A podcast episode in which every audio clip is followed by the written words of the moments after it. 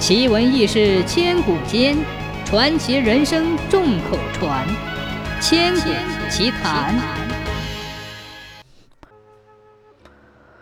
从前有一个小伙子叫黄河，长得一表人才，骑的烈马，拉的硬弓，指哪里射哪里，分毫不差。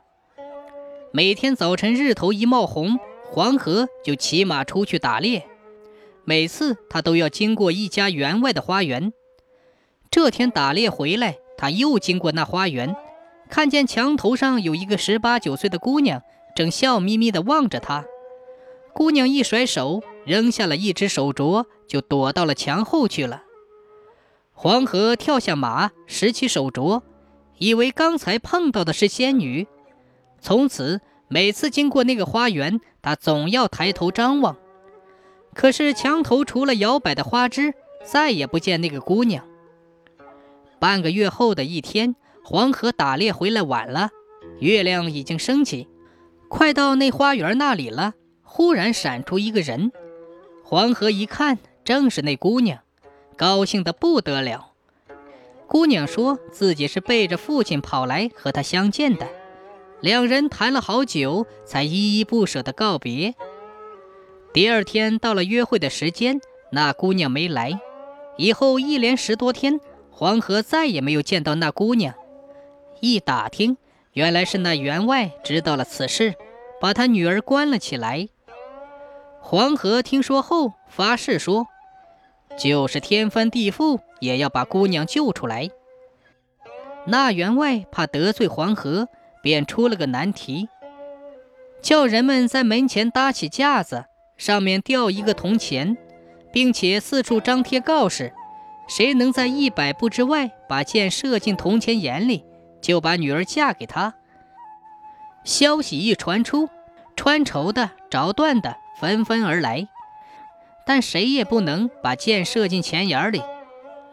黄河走了过来，弯弓搭箭，只听“嗖”的一声，箭似流星似的飞出去，不左不右。正射在铜钱的眼里，员外又要求黄河的第二支箭必须将前一支箭顶出，黄河也办到了。